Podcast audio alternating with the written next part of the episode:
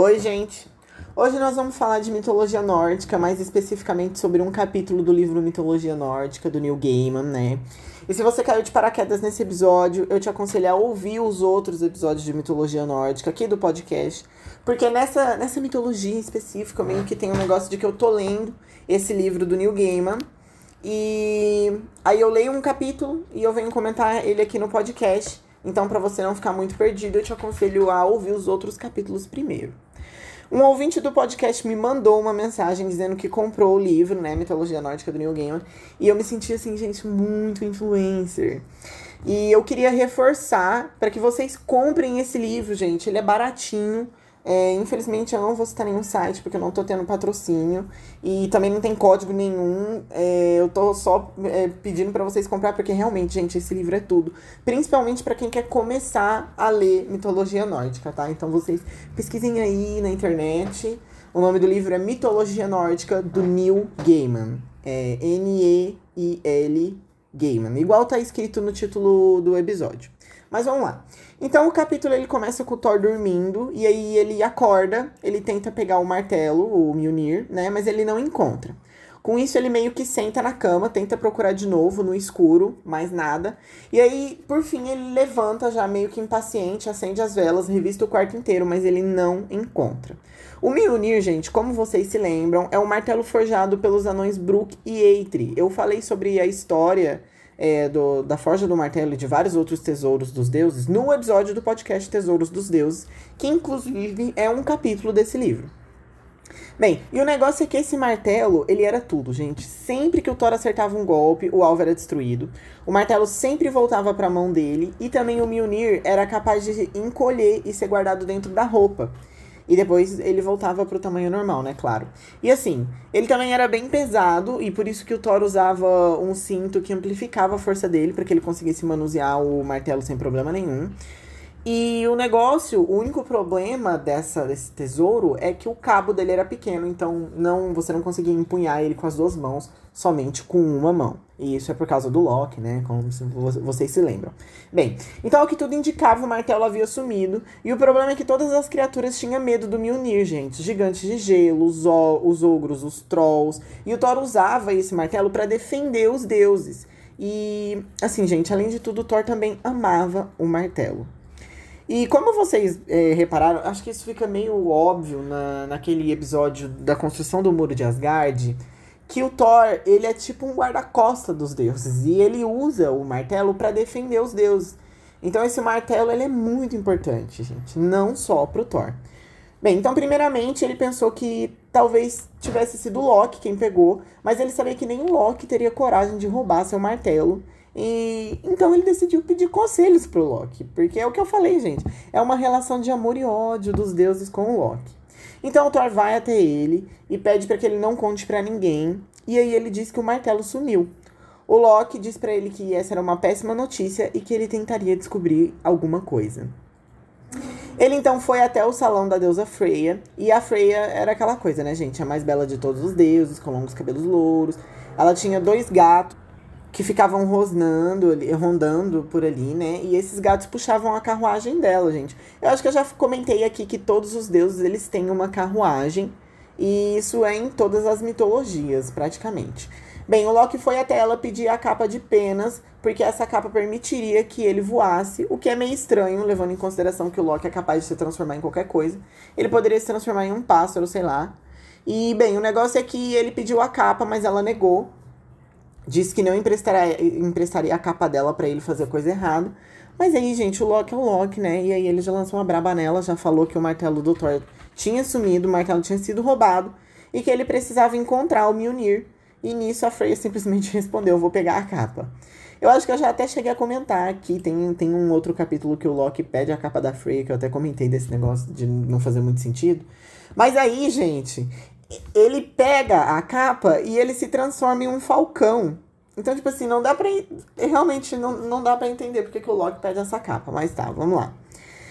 Uh, ele voa para longe, ele vai para Jotunheim, que. E ele tá voando por ali, assim, até que ele encontra um monte bem alto.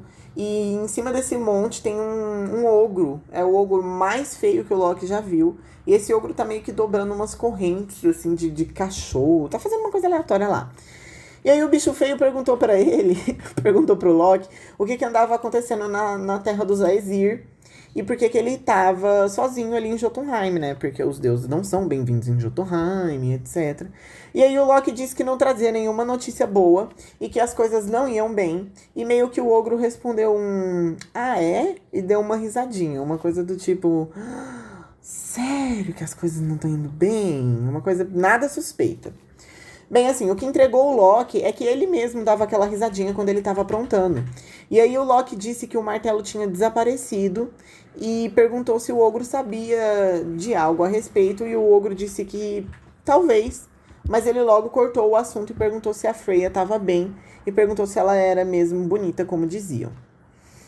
Bem, ficou um silêncio meio desconfortável, até que o ogro finalmente revelou que ele tinha roubado o martelo e que ele tinha escondido esse tesouro no fundo da terra, em um lugar onde, onde que nem mesmo Odin poderia enxergar, e só ele iria conseguir trazer o martelo de volta à superfície. O ogro é, revelou seu nome, né, que era Tirim, eu acho que esse é o nome, gente. Você que é mitologia nórdica, vocês sabem que os nomes. Nossa, inclusive, gente, esse fim de semana eu tava vendo um vídeo de pronúncia dos nomes da mitologia nórdica, olha, vou falar para vocês, hein? Eu, eu, falo tudo errado, tá? Mas a gente vai seguir dessa forma mesmo. Então o ogro Tirim se revelou, né? Ele era senhor de todos os ogros e ele disse que devolveria o martelo se ele se casasse com a Freya. Ele devolveria o martelo como um presente de núpcias no dia do casamento com a Freya e que o Loki tinha oito dias para levar ela para Jotunheim. E aí, minha gente, o Loki até tentou oferecer ouro e umas outras coisas, mas o Senhor dos Ogros só queria a Freya e por isso o Loki voltou para Asgard. Quando ele chegou, é, o Thor já foi diretamente falar com ele, perguntou tudo, perguntou tipo, o que, que você descobriu? Eu sei que você descobriu alguma coisa, me conta, porque o Thor tinha medo dele começar a planejar, querer inventar alguma coisa em cima disso, e aí o Thor não deu tempo para ele. E o Loki já contou que o martelo tinha sido roubado pelo Tirim, mas que o Senhor dos Ogros devolveria caso ele conseguisse a mão da Fran em casamento. Nesse momento, gente, o mito diz que o Thor ficou feliz e cheio de esperanças, porque ele tinha certeza de que a Freya cederia uma das mãos dela, até porque ela tinha duas. E que o próprio tio já tinha feito isso e que não, não tinha motivos para ela não fazer. Mas aí, né, o Loki deu um toque nele e lembrou que a mão em casamento significava casar com ela completamente. Bem, os dois então foram até a corte da Freya. O Loki devolveu a capa dela e contou que encontrou o martelo do Tirim. E assim, a Freya já tinha ouvido falar nele, né, gente? Nas palavras da própria deusa, ela pegou e disse: Já ouvi falar dele, uma criatura asquerosa. O que ele quer pelo martelo? E aí o Loki já disse, né, que queria a mão dela. E aí, gente, a Freya pegou uma serra e cortou a própria mão. Aqueles não é brincadeira. É, ela simplesmente assentiu assim. O Thor ficou satisfeito que ela tinha concordado sem reclamar. E o Loki ficou surpreso. E o Thor então pediu para ela colocar a coroa de núpcias e disse que o Loki iria levar ela para a Terra dos Gigantes, né? Antes que o Tyrion mudasse de ideia. Mas aí o chão começou a tremer, gente, e as paredes também. Os gatos é, da Frey, eles se esconderam enquanto, enquanto eles miavam e rosnavam. E ela explodiu em fúria. Eu vou até parafrasear. Que tipo de pessoa vocês acham que eu sou? Perguntou bem baixo. Acham que eu sou uma tola? Descartável? Que eu me casaria com um ogro só para resolver os seus problemas? Se acham que eu vou para a terra dos gigantes, que vou colocar a coroa e o véu nupcial e me submeter ao toque e à luxúria daquele ogro, que eu me casaria com ele, bem. Ela fez silêncio, as paredes estremeceram outra vez e Thor temeu que o prédio inteiro fosse desabar sobre eles. Sumam daqui, ordenou Freya. Que tipo de mulher vocês acham que eu sou? Bem, gente, e assim, com razão, né? Porque, coitada da Freya, sendo objetificada aí mais uma vez. Bem, gente, e aí os, os dois deuses, eles então convocaram uma assembleia e todos estavam presentes, menos a Freya. E ali os deuses, tipo assim, todos os deuses começaram a dar uma possível solução. Mas, é, mas elas iam sendo rebatidas pelo Loki, até que por fim chegou a vez do Heimdall, né? O guardião da ponte arco-íris, o deus vigia do mundo. E a ideia dele era um pouco diferente da de todo mundo. E antes dele contar, ele falou que o Thor poderia não gostar muito. Mas o Thor disse que não queria saber, que era para ele desembuchar logo, porque ele queria recuperar o martelo. Bem, com isso, o Randall disse que eles deveriam vestir o Thor de noiva, colocar o colar da beleza, o Brizingman, que a Freya usava, que eu já falei dele aqui no podcast, né? Eu falei dele no, no Tesouro dos Deuses também. E colocar a coroa nupcial, e aí cobrir, e aí cobrir o rosto dele com véu. Enfim, gente, basicamente fazer o, o, o Thor virar uma drag para que ele conseguisse se passar por Freya e assim recuperar o martelo. O Thor ele não gosta da ideia, ele tentou convencer os deuses ao contrário, mas por fim o Odin, né, chegou lá assim e determinou que esse seria o plano e que dessa forma ele conseguiria recuperar o Mjolnir. E aí as deusas trouxeram as roupas para ele, né? A Friga, a Fula, a Sif, a Iduna e várias outras ajudaram ele a se montar. A Friga foi até a Freya para pegar. A Friga foi até a Freya. É. A Friga foi até a Freya. A... Fala a Friga foi até a Freya três vezes rápido, gente. Tá, então a Friga foi até a Freya pegar o colar. E assim que ela. E aí ela colocou no Deus do Trovão. E aí meio que, tipo assim, a aparência dele já deu uma mudada. E o Loki decidiu que que ele seria uma criada e que ele iria até a Terra dos Gigantes com ele. E dessa forma, ele se transformou em uma mulher, em uma criadinha ali. E eles foram. É, o Thor tava de véu, né? Bem coberto, só mostrava um pouquinho dos olhos dele. E eles foram para Jotunheim na carruagem do Thor, gente, que ela era puxada por duas cabras, uma chamada Rosnador e outra Rangedor. Quando eles chegaram, o Loki pediu para que o Thor não falasse nada e que ele iria fazer parte da conversa. Gente, essas carruagens, elas não só andam, tipo assim, no chão, tá? Elas também voam. E agora eu vou fazer uma coisa diferente. Eu vou ler o restante do capítulo, porque eu gosto muito desse capítulo e acho que vai ser uma coisa pra gente dar uma diferenciada. Então vamos lá. Pousaram no pátio. Bois gigantes e negros pastavam por perto, impassíveis. Cada animal era maior que uma casa, e as pontas de seus chifres eram folheadas a ouro. O pátio fedia, com o cheiro forte de esterco. Gente, eu imagino que todos os, o, todas as criaturas que habitam Jotunheim, elas devem ser gigantes também, né? Vocês já pararam pra pensar nisso? De repente, aquela vaca que apareceu na criação do mundo nórdico, ela também era uma vaca gigante, e não uma vaquinha pequena. Tô, tô pensando nisso agora. Bem, tá. Uma voz ribombante se ergueu de um imponente e alto salão. Mexam-se, seus tolos. Espalhem palha limpa nos bancos. O que pensam que estão fazendo? Ora, tirem isso daí ou cubram de palha. Só não deixem apodrecendo no canto.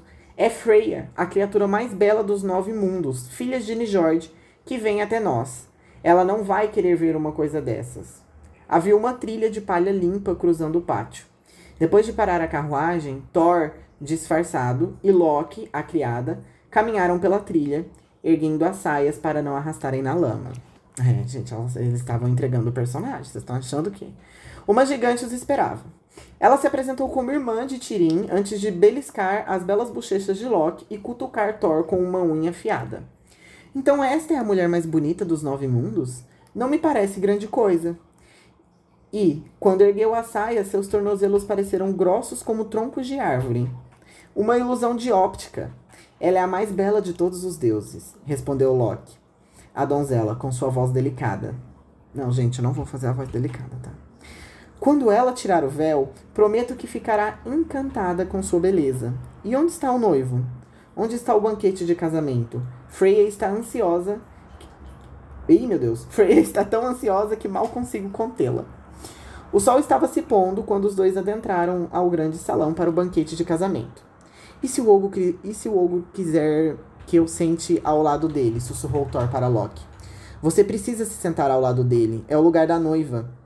Mas ele pode tentar brotar, botar a mão na minha perna, sussurrou Thor, ansioso. Vou me sentar entre os dois, decidiu Loki. Posso dizer a ele que é um costume a Exir. Tirin sentou-se à cabeceira da mesa e Loki se sentou ao seu lado no banco, com Thor ao lado oposto. O gigante bateu palmas e serviçais gigantes entraram. Trouxeram cinco bois assados inteiros, o bastante para alimentar os gigantes, e vinte salmões assados inteiros, cada peixe do tamanho de uma criança de dez anos. Também carregavam dúzias de bandejas com docinhos e bolos para as mulheres. Em. Por algum motivo, eles carregavam.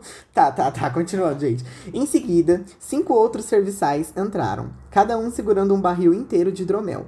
Barris tão, gran... tão grandes e pesados que os gigantes mal conseguiam carregá-los. Dedico esta refeição à bela Freya, anunciou Tirim. E podia ter dito outras palavras, mas Thor já havia começado a comer e beber, e teria sido rude se o ogro falasse enquanto sua noiva comia. Uma bandeja de bolos e doces feitos para o deleite das mulheres foi posta diante de Loki e Thor. Loki pegou o menor dos doces com delicadeza. Thor, com a mesma delicadeza, pegou todo o resto. E os doces logo sumiram ao som de uma boca mastigando sob o véu. As outras mulheres, que encaravam os doces com fome, olharam com raiva e desapontadas para a bela Freya. Mas Freya não tinha nem começado a comer. Thor comeu um boi inteiro sozinho. Depois, sete, sete salmões inteiros, sem deixar nada além das espinhas. Cada vez, que uma bandeja de, cada vez que uma bandeja de doce era colocada diante dele, Thor devorava todos os bolos e doces, deixando as outras mulheres com fome. Às vezes, Loki o chutava por baixo da mesa, mas Thor ignorava todos os chutes e continuava comendo. Gente, basicamente aqui o que o Thor tá fazendo é o que a gente faz em festinha de criança, né? Bem, o Tirim cutucou o ombro de Loki. Com licença, disse o ogro. Não pude deixar de reparar que adorável que a adorável Freya acabou de secar o terceiro barril de hidromel. Tenho certeza que sim, respondeu Loki, a donzela. Impressionante. Nunca vi uma mulher comer tanto, nem beber tanto hidromel. Na verdade, a explicação é bem simples, respondeu Loki. Ele respirou fundo e ficou olhando Thor engolir outro salmão inteiro e tirar a espinha do peixe debaixo do véu. Era como ver um truque de mágica. Loki se perguntou qual seria a tal explicação simples. Com isso, já são oito salmões, comentou Tirim. Oito dias e oito noites, exclamou Loki de repente. Freya não come há oito dias e oito noites, de tão ansiosa que estava para chegar à Terra dos Gigantes e fazer amor com seu novo marido. Agora, em sua presença, ela finalmente voltou a comer. A criada se voltou para Thor. É tão bom vê-la comendo de novo, minha querida. Thor olhou feio para Loki, por debaixo do véu. Eu deveria beijar a minha noiva, sugeriu Tirim. Eu não aconselharia. Ainda não, respondeu Loki. Mas Tirim já tinha se inclinado e fazia ruídos de beijos. Meu Deus, gente, que situação. Com a mão enorme, o ogro tentou puxar o véu, do, o, o véu de Thor. Loki, a donzela, estendeu o braço para detê-lo, mas era tarde demais. Tirim recuara de repente, abalado. Tirim cutucou o ombro de Loki, a donzela. Posso falar com você em particular? Claro. Eles se levantaram e caminharam pelo salão. Por que os olhos de Freya são tão aterrorizantes? perguntou Tirim. Pareciam carvões em brasa. Não eram os olhos de uma mulher bonita. É claro que não, respondeu Loki, a donzela, com sua voz delicada. Você não poderia esperar que fossem. Ela não dorme há oito dias e oito noites, ó poderoso Tirim. Estava tão consumida pelo amor que sente por você que não foi capaz de dormir, de tão ansiosa. Ih, gente, eu sei, eu me confundi aqui, mas vocês entenderam, né? Eu vou ler de novo. Estava tão consumida pelo amor que sente por você que não foi capaz de dormir, de tão ansiosa. Freya está queimando por dentro de desejo. É isso que você viu paixão ardente. Ah, entendo. O ogro sorriu e lambeu os lábios com a língua maior que um travesseiro. Está bem, então. Os dois caminharam de volta para a mesa. A irmã de Tirin estava sentada no lugar de Loki, ao lado de Thor, tamborilando as unhas da mão dele. Se sabe o que é bom para você, vai me dar esses anéis, dizia ela. Todos esses belos anéis de ouro. Você vai ser uma estranha nesse castelo. Vai precisar de alguém para cuidar de você, ou as coisas vão ficar feias por aqui. Tão longe de casa. Você tem tantos anéis? Me dê alguns como presente nupcial. São tão bonitos, vermelhos e dourados. Isso porque, gente, as deusas tinham enfeitado Thor horrores, lembra? Então elas colocaram, tipo, muitos anéis nele. Não está na hora do casamento? perguntou Loki. Sim, concordou Tirim. Então ordenou bem alto. Tragam o martelo para santificar a noiva. Quero ver me unir no colo da bela Freya. Kivar, a deusa dos compromissos entre os homens e mulheres, abençoe e consagre nosso amor. Foi necessário quatro gigantes para carregar o martelo de Thor, trazendo-os das profundezas do salão. Mjolnir emitiu um brilho baço à luz do fogo. Com dificuldade, os gigantes o puseram no colo de Thor. Agora quero ouvir sua bela voz, meu amor, minha pombinha, minha querida, pediu Tirim. Diga que me ama, diga que será minha noiva. Diga que vai assumir o mesmo compromisso comigo que as mulheres têm assumido com os homens e os homens com as mulheres desde o começo dos tempos. O que me diz? Thor agarrou o cabo do martelo com a mão coberta de anéis de ouro e o apertou de modo tranquilizador. A sensação era familiar e confortável. Então começou a rir, uma risada profunda e poderosa. O que eu digo, começou Thor, a voz como um trovão, é que você não deveria ter roubado meu martelo. Então acertou Tirim com o martelo. Uma vez já bastou. O ogro caiu no chão e não se levantou mais. Todos os gigantes e ogros pereceram nas mãos de Thor. Todos os convidados do casamento que nunca iriam se realizar, que nunca iria se realizar. Até mesmo a irmã de Tirim, que recebeu um presente de núpcias inesperado. E, quando o salão caiu em silêncio, o deus do trovão chamou Loki. Loki saiu debaixo da mesa, em sua forma original, e examinou a carnificina. Bem, parece que você resolveu o problema. Thor já tirava o vestido, aliviado. Ficou ali parado, vestindo apenas uma camisa, no salão cheio de gigantes mortos. Pronto, não foi tão ruim quanto eu temia, comentou contente. Recuperei meu martelo e ainda comi um belo jantar. Vamos para casa. E é isso, gente. É assim que acaba esse capítulo. O que eu acho mais legal desse capítulo é que ele é bem diferente, assim, né? O, o Thor se coloca numa posição que a gente não consegue imaginar o Thor. Inclusive, gente, para vocês que são gamers e para vocês que não são gamers também, vocês podem pesquisar Thor Coloquem assim no Google, ó. Eu vou colocar uma foto no, no, no post da semana no, no Instagram, né? Mas vocês podem pesquisar assim, Thor vestido de noiva, Smite. S-M-I-T-E. Porque tem uma skin nesse jogo que ele tá vestido de, de noiva e é uma clara referência a esse mito, né? E eu acho muito legal. Infelizmente eu não tenho essa skin. Mas eu acho muito legal.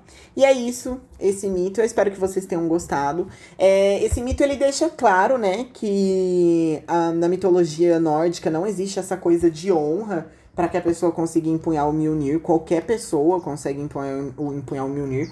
Principalmente uma pessoa que tem uma conduta tão ruim, né? Que, por exemplo, foi a conduta desse gigante, que ele roubou o martelo para conseguir a mão de uma pessoa que, inclusive, desprezava ele. Então, essa pessoa não teria honra nenhuma, mas ainda assim ele consegue empunhar o Mjolnir. Então, é isso, né? O Mjolnir é só um martelozinho pesado, gente. Mas ele é bem poderoso. Bem, então, é... é isso pelo episódio de hoje. Eu espero que vocês tenham gostado. Não esqueçam de seguir o podcast lá no Instagram, arroba tudo de mitologia. E eu vejo vocês na semana que vem. Vejo não, né? Vocês me ouvem. Mas... Ai, vocês me entenderam. Tchau!